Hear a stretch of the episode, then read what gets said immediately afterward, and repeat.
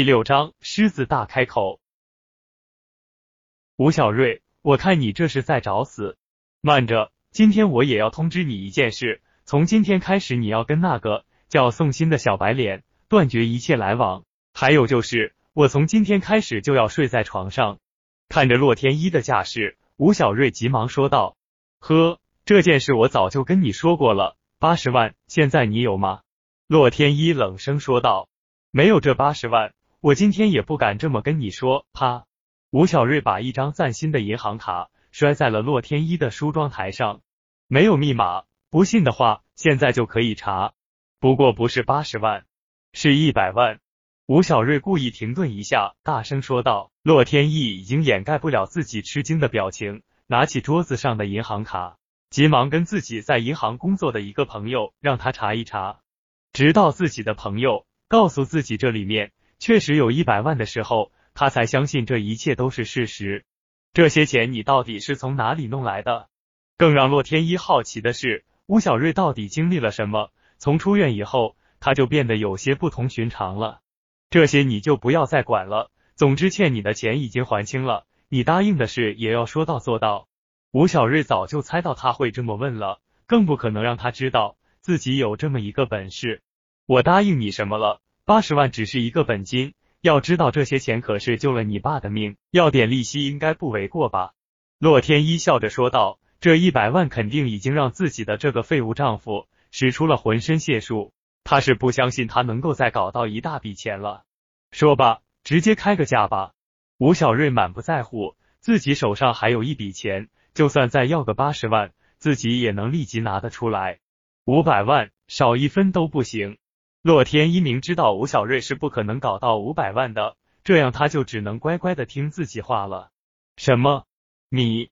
没有想到洛天依竟然狮子大开口，五百万就五百万，到时候你可不要再反悔了。说着，吴小瑞又打起了地铺。对了，为了让你尽快的当家做主，明天就到我的公司上班吧。今天我已经帮你找了一个岗位。洛天依笑着说道，满脸的得意。他才不会相信自己的废物丈夫能够挣够五百万，凭他又怎么能够阻止得了自己跟宋鑫永远在一起？吴小瑞没有理会自己的老婆，钻进被窝想着怎么样才能再大赚一笔。哎，你们看跟在洛天依后面的男人是谁啊？哟，这个人好像是洛家那个废物女婿啊！他怎么来我们公司了？看来是想向我们展示他是多么的无能。一看到吴小瑞。洛天依所在的公司员工便有说有笑的议论着他。本来就好面子的洛天依，只想快点从他们这些人的面前走过。反倒是吴小瑞倒无所谓，笑着跟他们打着招呼：“天一，你今天怎么了？发什么神经？怎么把这个废物带到公司了？”洛天依刚坐到自己的位置上，他的一个好朋友便探过身子问道：“自己家里来了一个废物赘婿，可以说已经不是一个秘密了。”他也不好去解释什么，只是叹了一口气，便开始工作了。因为公司里的大部分岗位都已经有了合适的人选，而且一听说是吴小瑞，他们公司的主管便直接安排了一个打扫卫生的活给他。吴小瑞心里是一百个不愿意，以他现在的能力，无论做什么都能有一番成就。但是这个岗位离自己的老婆确实很近，这样也方便自己观察他跟那个小白脸的所作所为。当吴小瑞闲下来的时候，发现这个岗位真是个好岗位。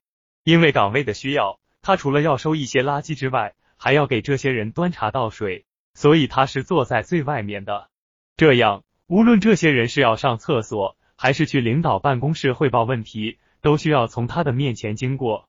只要他集中精神，那些从他面前经过的美女都能被他看得一清二楚。穿的内衣更是令他血脉喷张，大饱了眼福。身体却受了不少的罪，去把这份文件送到经理办公室。正当吴小瑞享受着这视觉的盛宴，一个熟悉的声音说道：“他只好无趣的接过文件，起身向着经理办公室走去。你看这个废物，也就只能干这个了。要是我，早就选条河跳下去了。还是经理心疼我们，给我们找了一个端茶倒水的废物。他们这些人丝毫不担心会不会被吴小瑞听到。”反而是吴小瑞越是生气，他们就越开心。不是你们现在看不起我，等着，迟早有一天，等我成了这里的王，让你们哭的地方都找不到。吴小瑞并不在乎这些，目前所有事情还都在他的掌握之中。经理，上次我跟你说的那件事有没有结果呢？办公室里，一个柔弱的声音说道：“小白啊，你也知道，我们公司在这个城市也是数一数二的，那些名牌大学的毕业生想要进到我们这里，也不是一件容易的事。更何况你的弟弟与这些人相比，差的可不是一点两点的。”一个戴着眼镜的中年男人说道：“我知道，让我弟弟进到我们公司不是一件容易的事，这些钱就当是给经理的辛苦费。”一个信封袋子便老老实实的放在了经理的办公桌子上。另外，我弟弟跟我的下个月工资一定一分不少的给您送来。女孩又保证道。那个经理瞥了一眼信封，满意的笑了一下。小白，你也知道我不是那种人，我的钱都用不完，怎么会要你们的钱？你也知道我喜欢你那么久了，只要你愿意今天晚上陪我一晚，你弟弟明天就能上班了。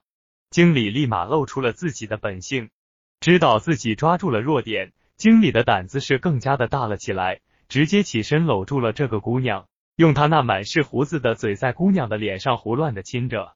小白虽然很是抗拒，但又没有他的力气大，又不敢惹怒他，只是不停的在原地闪躲。